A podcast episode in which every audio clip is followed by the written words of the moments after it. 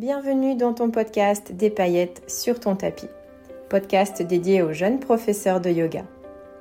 Si tu te sens régulièrement assailli par le fameux syndrome de l'imposteur, si tu passes beaucoup de temps à créer tes cours, ateliers ou stages de yoga, si tu as du mal à sortir de ton yoga teacher training et oser trouver ton propre style, ou si régulièrement tu perds confiance en toi, alors ce podcast est fait pour toi. Je suis Coralie, moi-même professeure de yoga, et je te délivrerai ici tous les 15 jours mes clés d'inspiration, mes outils mindset, tips d'enseignement, mais aussi partage d'expériences pour que tu boostes ta créativité et ta confiance. C'est parti Bienvenue dans ce nouvel épisode de ton podcast Des paillettes sur ton tapis. Je suis vraiment ravie euh, de te retrouver aujourd'hui pour, euh, pour cette nouvelle émission que j'ai décalée donc d'une semaine, hein, comme tu l'as peut-être vu euh, sur mon Instagram ma boîte à outils underscore yogi parce que la semaine dernière, donc date à laquelle je devais sortir mon nouvel épisode, j'ai laissé la priorité à un autre épisode, un autre podcast dans lequel j'ai été invité, un podcast qui s'appelle Namasté, qui, euh, qui est géré, animé et coordonné par Natacha Saint-Pierre, qui est euh, également professeure de yoga, et qui anime donc une émission qui s'appelle Namasté sur RZN Radio, tous les vendredis à 19h en direct. Et donc voilà, j'ai été... Euh, interviewée par Natacha et cet épisode donc est sorti vendredi passé. Tu peux d'ailleurs euh, le retrouver, euh, cet épisode, il est, séparé en trois parties, euh, directement sur le site de rzenradio.fr, mais aussi sur les plateformes d'écoute comme Spotify ou Apple. Si ça t'intéresse, donc je te mets le lien du site d'Airzen Radio directement sous les notes de l'épisode. C'est un épisode euh, complet en fait dans lequel on aborde voilà, les difficultés des jeunes professeurs de yoga. On a discuté donc entre professeurs de yoga puisque Natacha, euh, dans cette émission, euh, porte la cape du professeur de yoga. Et donc c'était super intéressant, une vraie discussion voilà, animée, animée à trois avec Eva Suissa qui était également avec nous sur le plateau lors de l'enregistrement. Donc euh, voilà, un grand merci encore à, Natacha Saint-Pierre, à Rezen Radio et à Eva Suissa pour l'opportunité euh, de ce podcast. Et euh, de retour aujourd'hui donc sur le mien avec ma voix en propre et justement pour continuer à aborder des points qui ont été abordés donc lors de cette émission. Pourquoi? Parce que en fait j'ai reçu plusieurs signes ces derniers temps. Je suis toujours en train de me demander en fait c'est quoi qui est utile en ce moment euh, aux personnes qui me suivent, euh, aux, profs qui m'écoutent. Et j'ai reçu plusieurs signes euh, en ce moment par rapport aux pièges, par rapport aux, points qui sont négligés chez les jeunes professeurs de yoga, mais d'ailleurs aussi chez tous les professeurs de yoga en vérité. Donc voilà, c'est un petit peu le thème de l'épisode d'aujourd'hui, c'est les cinq pièges, les cinq points principalement négligés et dans lesquels en fait tout professeur ou jeune prof de yoga peut tomber. C'est hyper important pour moi d'aborder ces sujets-là en ce moment puisque euh, je suis aussi euh, suivie de plus en plus et abordée de plus en plus en message privé, etc. par des futurs, par des aspirants professeurs de yoga qui n'ont pas encore terminé leur formation et qui sont déjà en proie au doute. Et pour moi, c'est assez spectaculaire de voir ça, de me rendre compte de ça, puisque Autant les doutes peuvent venir euh, pendant ou avec la comparaison, etc. Autant avant, quand on part sur une formation ou quand on part sur une reconversion, d'être déjà en proie au doute, je me dis waouh, euh, c'est presque dommage quoi. Donc euh, voilà, relevons le menton, relevons la tête, voilà, les épaules en arrière, la poitrine ouverte, la fleur au fusil, et advienne que pourra et vaille que vaille, mais vraiment waouh, il faut rallumer un petit peu l'étincelle là-dedans. Et, j'aimerais parler de ces pièges parce que même avec toute la confiance des fois qu'on peut avoir, même après, donc une fois la formation en poche, une fois que le démarrage est fait, une fois qu'on a les cours, une fois qu'on a les élèves, une fois qu'on a la, résonance, le rayonnement à l'extérieur, la reconnaissance aussi par nos pères parfois, euh, eh bien il y a des pièges, des pièges liés à l'épuisement, etc. Et ça, je voulais en parler pour du coup en prendre conscience et peut-être mettre les jalons et, prendre la température de ce qui peut être corrigé à temps pour éviter un épuisement généralisé.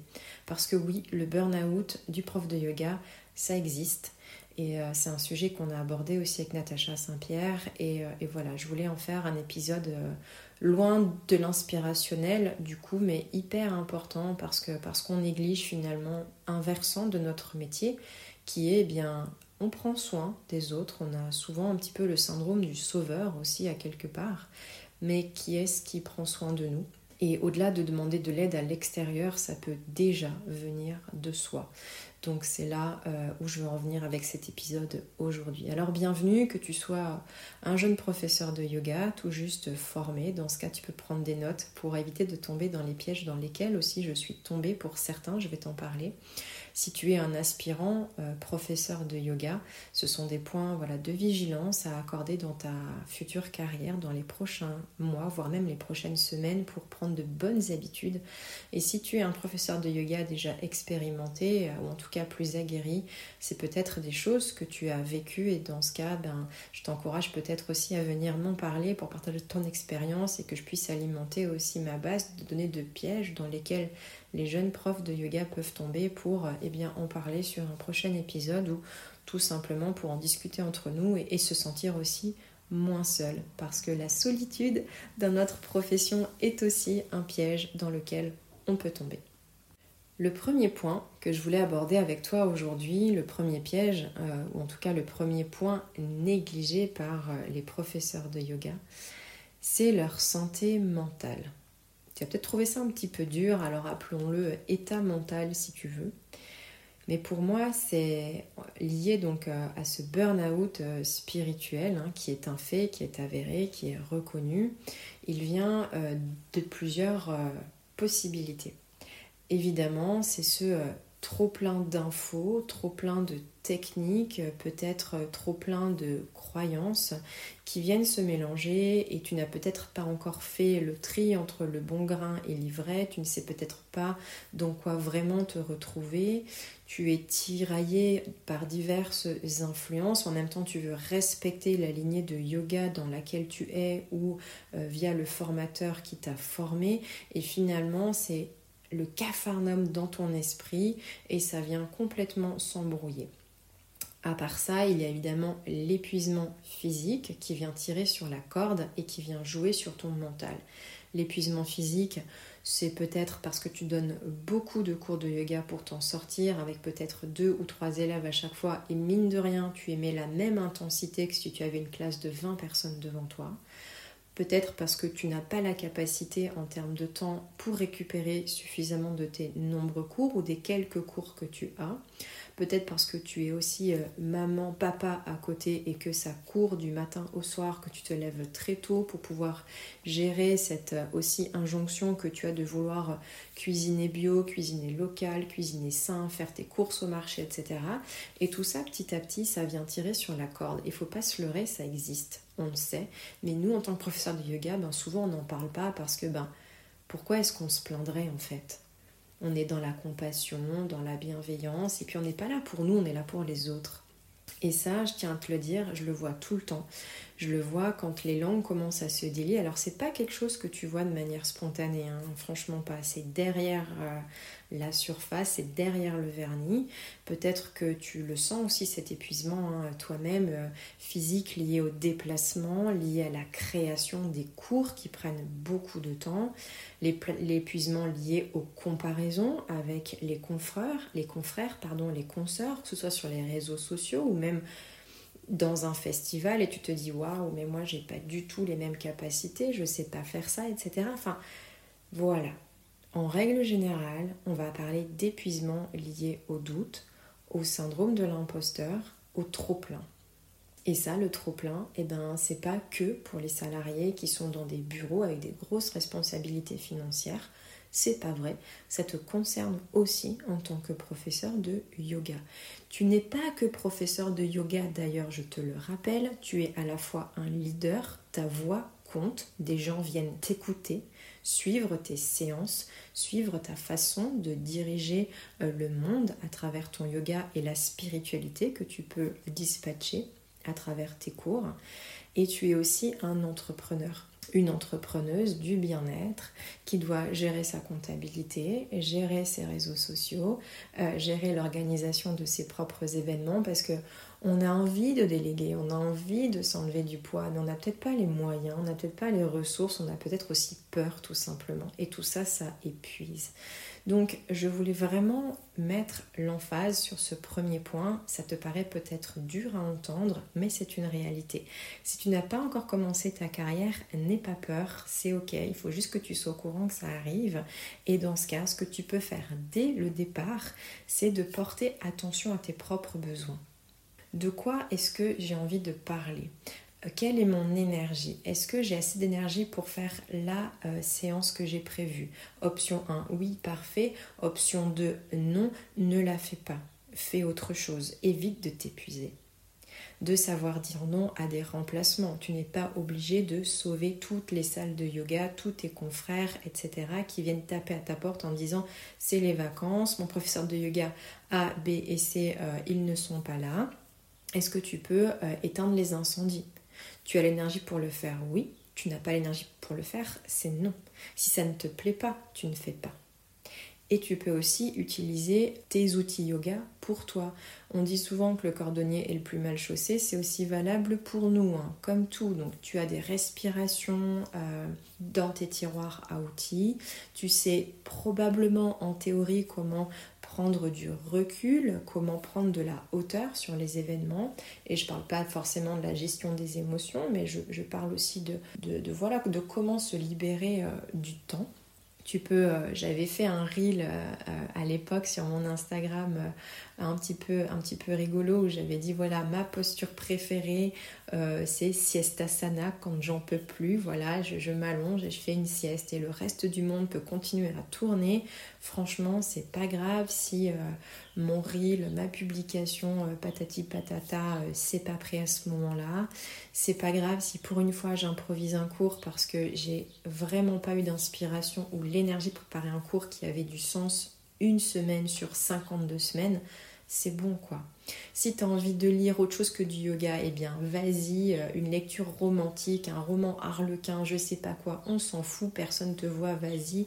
Tu as envie de te connecter à la nature en faisant des câlins aux arbres, sois perché avec toi-même. Vraiment, la santé mentale, l'état mental du professeur de yoga, il est, il est vachement négligé en off, je trouve, parce qu'on a tellement d'injonctions aussi, et ça j'en parlerai du coup dans le point 2 par rapport au standard de ce qu'on attend de nous, que du coup ben c'est vraiment un piège, hein, l'épuisement, euh, les doutes, le trop plein d'infos, et aussi je dois le dire, la spiritualité.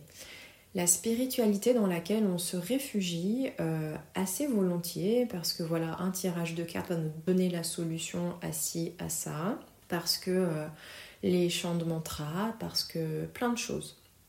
Tu mets ce que tu veux derrière.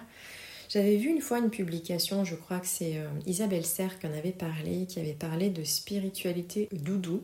Et je trouvais ça, euh, ça très beau. C'était comme ça un espèce de palliatif des fois aux soins peut-être traditionnels ou, autres. Et, moi j'ai une amie qui a été victime de ça, qui s'était réfugiée dans la spiritualité en pensant que ce serait euh, ben, la réponse à tout et qui s'est épuisée, vraiment épuisée à la recherche de solutions dans euh, euh, l'hypnose, dans le yoga, dans les respirations, etc. etc.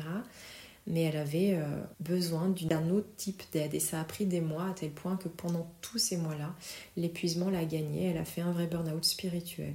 Et alors, elle était aussi professeure de yoga, beaucoup plus versée dans l'énergétique et la sonothérapie, mais pour autant, tu vois, ça arrive et ça n'est pas du tout à négliger. Prends en considération le fait que cette santé mentale, cet état mental, il est souvent négligé. C'est souvent un piège dans lequel les jeunes profs de yoga et les professeurs de yoga tombent en général. Donc, mets-toi une petite alerte de temps en temps, prends rendez-vous avec toi-même, un massage, une balade en nature, un livre avec un bon café, même si ça doit te prendre, de prendre rendez-vous dans ton agenda exclusivement pour ça, fais-le. Trouve tes ressources pour euh, prendre soin de ton état mental. Ensuite, un deuxième piège que euh, je retrouve chez les professeurs de yoga, c'est de perdre l'authenticité. Cette authenticité dont on parle franchement souvent quand on est professeur de yoga, tout comme on parle de bienveillance ou de compassion, c'est souvent des termes qui vont revenir dans nos cours. Et pour autant, nous, on en est victime de cette perte d'authenticité. Pourquoi? Parce qu'on veut toujours faire mieux. Et faire mieux, c'est quoi? C'est l'ennemi du bien. Être bien, c'est bien dans tes bottes, bien dans tes baskets, bien dans ce que tu dis, bien dans ce que tu aimes faire. Et si tu veux coller systématiquement au standard, si tu veux systématiquement, euh, ben en fait, on va dire, crouler sous la pression de l'étiquette parce que c'est comme ça qu'on t'a appris à être un professeur de yoga, parce que c'est ce que tu penses qu'on attend de toi, eh bien, c'est là où tu enfiles un costume de manière régulière pour monter sur ta scène de professeur de yoga. C'est parfaitement ok de le faire. Hein. Moi, je l'ai fait il y a un peu moins de deux ans en arrière. Je me suis séparée d'une relation longue et pendant euh, plus de trois semaines, j'étais un petit peu que l'ombre de moi-même. J'étais envahie par la tristesse, même si c'était mon choix, voilà, ça restait un choix très difficile. Et, clairement, pendant ces trois semaines, euh, j'ai joué un rôle. quoi. J'étais plus moi du tout. Je, me levais le matin pour être le professeur de yoga, sourire au monde, mais j'avais juste pas envie de sourire à l'intérieur. Ça, ça arrive de temps en temps. C'est ok de perdre son authenticité, on va dire, mais en même temps, j'étais vulnérable envers moi-même. J'ai les communiqué aux personnes qui, entre guillemets, valaient la peine, euh, parce que voilà, je mets des, limites claires avec mes élèves, et ça, je l'aborderai en point 4 parce que c'est encore un piège, je vais en parler après.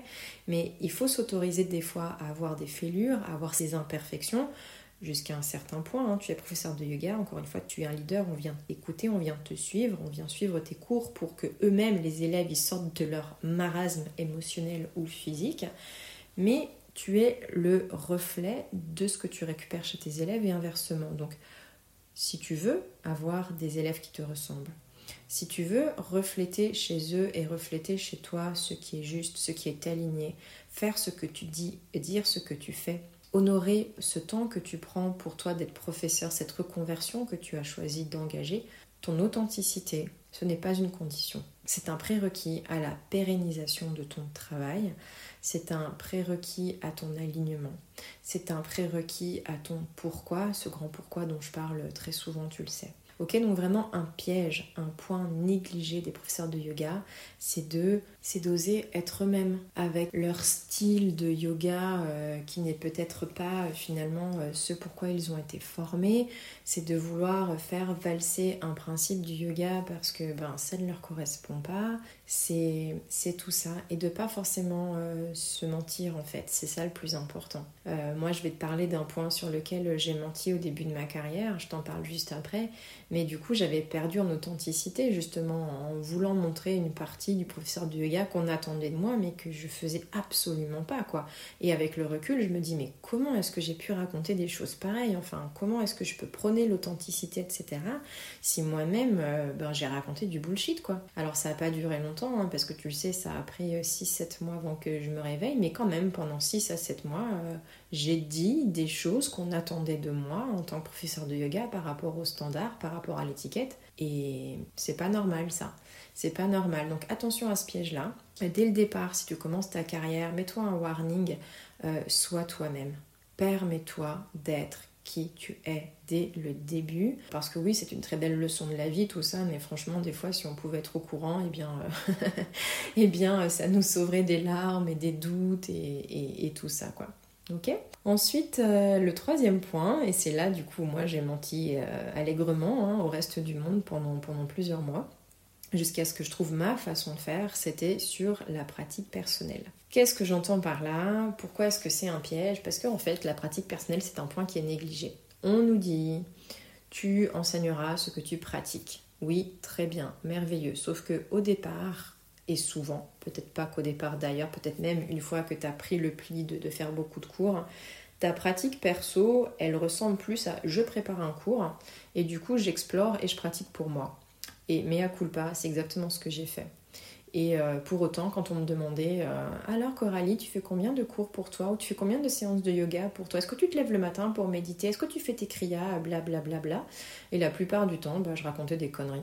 Euh, je, mentais parce que j'étais là, mais oh là là, en fait, euh, les profs de yoga, ils doivent toujours dérouler leur tapis, euh, chanter leur mantra au chant du coq. Pouh, mais c'était juste pas moi, quoi. Je suis pas du matin, moi je, je, suis créative le soir et je peux travailler très très tard et j'ai encore de l'énergie, mais le matin, je dérouler mon tapis, ça me demande un effort considérable et depuis des années. Et même avant que je fasse du yoga, pour même faire du sport pour moi, etc., c'est absolument Ouh, c'est hyper dur quoi, rien que d'y penser, j'en ai des frissons et j'ai la, la langue qui devient pâteuse.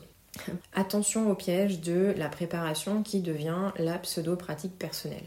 Une pratique personnelle, c'est quoi? C'est pas forcément dérouler ton tapis. Euh, maintenant, je le dis haut et fort. Je sais que ça plaît pas aux professeurs de yoga qui sont un peu traditionnels. Mais voilà, c'est pareil. Moi, je suis sûre que je suis pas la seule et je le dis haut et fort. J'avais d'ailleurs fait un épisode de podcast. Tu peux te référer à l'épisode numéro 4 qui s'appelle Comment garder la motivation pour pratiquer euh, quand tu es professeur de yoga. Et d'ailleurs, petite parenthèse, euh, on fait un live avec les participantes du groupe numéro 1 du mon programme Let It Flow.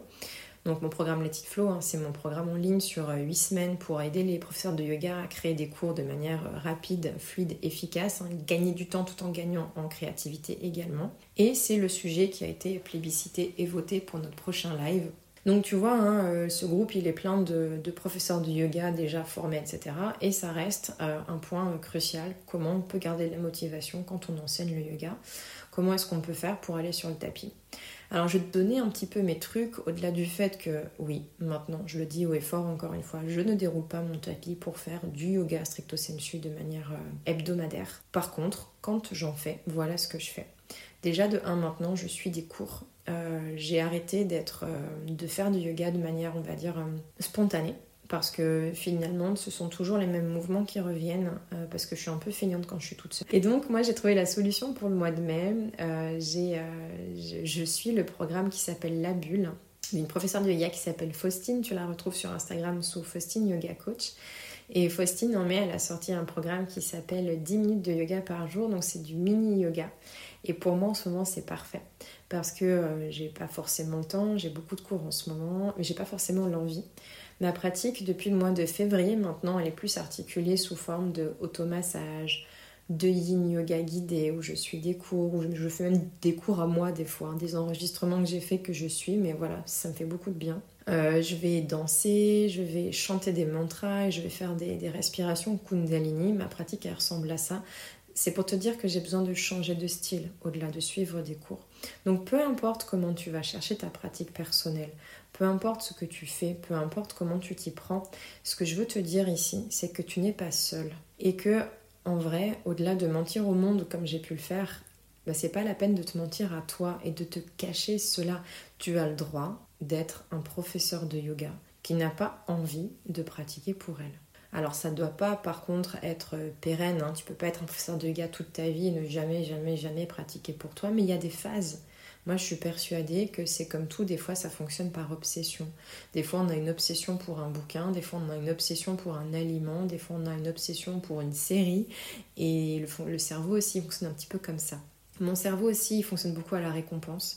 Et euh, quand je fais une pratique personnelle qui est plus longue que d'habitude, par exemple, admettons, je suis en congé le vendredi matin, c'est là le vendredi matin où je vais volontiers beaucoup plus dérouler mon tapis euh, où je fais une pratique vraiment plus longue, où je vais euh, rassembler un peu tous mes styles et faire une pratique à la fois exploratoire mais aussi beaucoup pour moi, eh bien je l'associe à un brunch par exemple, parce que c'est ma récompense, c'est ma matinée pour moi en fait, où je vais euh, voilà, faire ma pratique et bruncher. Il va falloir aussi apprendre, je pense, et moi j'ai mis du temps à le faire, à poser ces limites entre je pratique pour moi et je pratique pour préparer mes cours. Et même quand je suivais des cours de yoga au départ par, euh, avec notre professeur, j'avais envie de prendre des notes quoi. dès que j'avais une transition qui me plaisait ou un mouvement qui me plaisait que j'avais jamais vu, que j'avais pas envisagé de faire comme ça, j'avais envie de le noter quoi pour me dire bah tiens ça en cours il faut que je le ressorte. Enfin, c'est hyper difficile au départ de faire la limite entre ce temps pour toi et ce temps de prof. Et tu vois, là où je veux en venir, on revient au point 1. C'est aussi ça qui vient puiser dans ton épuisement, qui vient tirer sur la corde. Le point numéro 4, que je vois souvent aussi comme étant un piège dans lequel euh, les professeurs de yoga tombent, c'est euh, de ne pas mettre des limites claires et saines avec les élèves. D'un point de vue du business, un élève est un élève. C'est quelqu'un qui paye pour ton cours, c'est quelqu'un qui paye pour tes connaissances, qui paye pour ton expertise, qui paye pour ne pas réfléchir, pour ne pas parler des fois même, ça veut dire aussi que tes élèves, ils doivent respecter ton propre temps. Un élève qui t'écrit à 22 heures pour réserver son cours du lendemain 8 heures parce que l'application de réservation, elle fonctionne pas, je suis sûre que tu as envie de lui répondre. Mais là, tu es en train déjà de faire péter une limite. À quel moment un professionnel d'un autre métier lambda répondrait à un client à 22 heures? J'en connais pas beaucoup. Parce qu'on a toujours cette idée que on doit être au service tout le temps. Les limites, elles sont importantes. Et je parle de limites saines, mais dans les deux sens évidemment. Hein. C'est pas que de ton sens vers tes élèves et jamais de tes élèves envers toi. Ce serait jamais équilibré. Et une autre limite à mettre, au-delà du temps, au-delà du côté business. Donc tu peux définir que c'est ok de t'écrire à 22h le mardi parce que tu finis tes cours à 21h30. Ok, ça c'est ton problème, mais ça peut pas être quotidien, ça peut pas être récurrent. Encore une fois, on parle de mettre en place une routine et un métier qui soit pérenne. Donc si tu donnes l'habitude à tes élèves, même les premiers mois, parce que bah, au départ tu n'as pas envie de dire non, et eh bien après tu risques de te faire prendre à ton propre piège en fait. Et je te le dis parce que je suis aussi passée par là. Et ensuite, euh, des limites de point de vue personnel. Tes élèves ne sont pas tes amis à moins que tes élèves soient tes amis, évidemment. Moi, c'est mon cas, j'ai quelques amis qui prennent mes cours, mais quand je suis professeur, elles le savent, je suis professeur. On ne parle pas des mêmes choses. Si elles ont envie de me parler en cours, elles savent qu'elles ne me parlent pas en cours. On attend la fin du cours, on attend que les autres élèves soient partis. J'ai mis des règles aussi par rapport à ça. Euh, c'était hyper flagrant quand j'avais mon école de pole dance où j'avais mes amis qui venaient en cours et qui à l'accueil me parlait de bah, comment ça va avec ton chéri et puis tes vacances et tout ça. Et puis il y avait les autres qui écoutaient autour. J'ai dit non, en fait on parlera de ça plus tard. Parce que là on aborde ma vie privée, ça regarde personne. Parce que toi tu es mon ami, mais les autres à l'arrière, ce sont pas mes amis, ce sont mes élèves. Et j'ai un business à gérer et je suis pas là pour raconter ma life. Donc euh, voilà, ce que je voulais te dire, c'est que de créer ces limites saines, c'est hyper important, sans quoi tu vas tomber dans un piège où il y a c'est pas vraiment très clair entre je suis professeur, mais je suis aussi un petit peu ta thérapeute parce que je te rappelle que, et tu le sais déjà, qu'il y a plein de gens qui vont te dire Ah ben j'ai mal là, qu'est-ce que ça veut dire? Ah ben j'ai ceci à l'épaule, est-ce que je dois aller me faire opérer? Euh, est-ce qu'il y a marqué médecin euh, physio sur mon front? Non, à moins que tu sois kiné ou ostéo, parce qu'il y a plein de kiné ostéo aujourd'hui qui sont profs de yoga et c'est super, vraiment euh, bravo et merci à eux d'être là. mais c'est pas ton cas si tu viens comme moi d'un background complètement divers et varié. Au pire, tu as fait un petit peu d'anatomie dans tes formations de yoga, mais tu n'es absolument pas habilité à donner un diagnostic. Donc ça aussi, il faut que ce soit clair. Donc attention à cette pression et euh, à ce piège de ne pas créer des limites saines et claires rapidement avec tes élèves. Et enfin, le dernier piège, euh, le dernier point négligé que je vois chez les professeurs de yoga, c'est de ne pas s'entourer. Je voudrais te parler de la puissance du réseau, du fait de t'entourer et de fait de euh, sortir un petit peu de cette solitude. J'en parlais en préambule. La solitude du professeur de yoga, c'est un fait. On est propulsé d'un coup de t'as un métier avec des collègues peut-être et hop, tu es devant une classe avec X père Dieu qui te regarde et on est là pour écouter ta bonne parole et puis après tu dois gérer ta compta, ta communication et tout ce que tu sais que tu as à faire à côté et tu le fais seul. Et puis tu demandes euh, jamais d'avis à d'autres consoeurs ou confrères professeurs de yoga, tu ne demandes jamais à te faire remplacer parce que tu as peut-être peur que le ou la prof qui te remplace vienne piquer tes élèves tu euh, fais des choix qui sont de dire oui, oui, oui à tout le monde en ne maîtrisant pas forcément les impacts que ça va avoir sur ton physique ou sur ton mental. Et tu ne délègues rien parce que tu estimes que c'est euh, euh, mieux si c'est toi qui le fais, y compris dans tes tâches quotidiennes ou domestiques parce que c'est ton rôle de maman ou ton rôle d'épouse et blablabla. Bla, bla, bla, et du coup, voilà, bim, encore un piège. Et j'ai envie de te dire de t'entourer, pas forcément dans ton métier de professeur de yoga, mais de t'entourer pour faire en sorte que tu ne te sentes pas seul. De partager un espace de coworking une fois par semaine. Si tu as euh, un programme en ligne ou si tu as un espace de yoga digitalisé, pas forcément de te retrouver avec un autre professeur de yoga, encore une fois, mais peut-être une concerne naturopathe qui euh, euh, est en pleine formation et qui a du mal à se motiver et vous vous dites, ah ben voilà, retrouvons-nous ensemble, même si je ne fais pas les mêmes choses, et eh bien au moins on, est sûr, on se donne rendez-vous et puis on prend un café, on fait une pause, on s'y remet, on recommence et pendant 4 heures, tu sais que le jeudi à 14h, tu es entouré et tu es motivé. voilà, rejoins des groupes Facebook de professeurs de yoga, rejoins des groupes de marche peut-être pour euh, marcher le week-end si tu es célibataire, que tu as un chien et que tu as envie de te balader mais pas seul. Enfin, évite peut-être de te renfermer dans la solitude au-delà de ton métier qui est déjà hyper enfermant à beaucoup de points de vue. Donc la solitude du prof de yoga, bah encore une fois, hein, c'est avéré, je, la connais, je l'ai connue et je crois que je continuerai à la connaître, même si ça va beaucoup mieux. Évidemment, euh, je, m'entoure aujourd'hui de consoeurs euh, sur lesquels je peux compter. Je fais des, retraites co-créées, c'est absolument magnifique et j'adore les faire à deux aussi pour ces raisons-là. Donc voilà, entoure-toi, euh, aie confiance dans ton réseau, aie confiance dans le non-jugement des personnes quand tu vas leur dire j'ai besoin d'aide, vraiment, euh, le monde n'est pas euh, que comparaison et que compétition, absolument pas. Et ça, ce n'est qu'en laissant tomber les barrières de ta vulnérabilité que tu pourras t'en rendre compte. Parce que le jour où tu dis j'ai mal, j'ai besoin d'aide, en fait, tu prends énormément de ressources en toi, tu viens chercher tellement plus loin que le vernis. Tu fais ça, c'est hyper courageux. Donc ne négligeons pas en tant que professeur de yoga cette, euh, cette capacité du monde autour de nous aussi à nous aider. Encore faut-il que le monde autour de nous ait conscience du fait qu'on ait besoin d'aide. Euh, moi je plaide coupable. Hein. je le sais, je ne demande jamais d'aide quand j'en arrive à demander de l'aide, c'est que vraiment je suis au bout, au bout du rouleau et je tombe encore dans ce piège. Donc je sais m'entourer aujourd'hui euh, suffisamment pour le côté professionnel, mais j'ai encore beaucoup de travail à faire sur le plan personnel.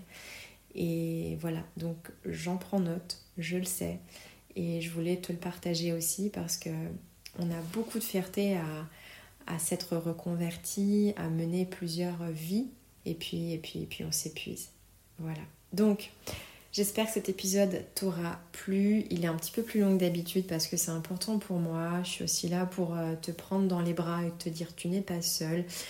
Et voilà, je te rappelle donc les 5 points négligés auxquels je t'invite à faire attention, que tu sois un aspirant prof, un jeune prof ou un prof euh, avéré. C'est ton état mental, de prendre la température régulièrement de ta santé physique qui vient tirer sur la corde de prendre soin de ton authenticité et de faire attention à ce que l'on attend de toi versus qui tu es vraiment. De faire attention à ta pratique personnelle et de ne pas tomber dans le piège de je dois pratiquer versus j'ai envie pour vraiment garder le kiff et garder ton tapis comme étant ton meilleur ami. De créer des limites saines et claires et très rapidement avec tes élèves d'un point de vue du business et d'un point de vue personnel et de t'entourer des bonnes personnes et de faire confiance au réseau, de ne pas négliger l'importance de la communauté. Donc voilà pour cet épisode qui me tenait à cœur. Euh, ce n'était pas un épisode qui était dans ma liste à la base. Euh, il ne faisait pas partie des, des sujets que je voulais particulièrement aborder. Et pour autant, voilà, j'ai reçu tellement de signes dernièrement par rapport à, tous ces pièges euh, et au fait que encore une fois, des fois on se sent seul dans tout ça et c'est pas le cas du tout. Je te rassure, tu n'es pas seul. Prends bien conscience de ces pièges. On se retrouve dans 15 jours pour un prochain épisode. Euh, je te dis ben, à bientôt, porte-toi bien et d'ici là on se retrouve sur mon Instagram et en newsletter. Si tu n'es pas inscrit, je te laisse le lien pour nous rejoindre et recevoir mes proses. À très bientôt et voilà, c'est terminé pour cet épisode. Je te retrouve très bientôt pour une nouvelle édition pleine de conseils, astuces, idées ou outils pour continuer à mettre des paillettes sur ton tapis.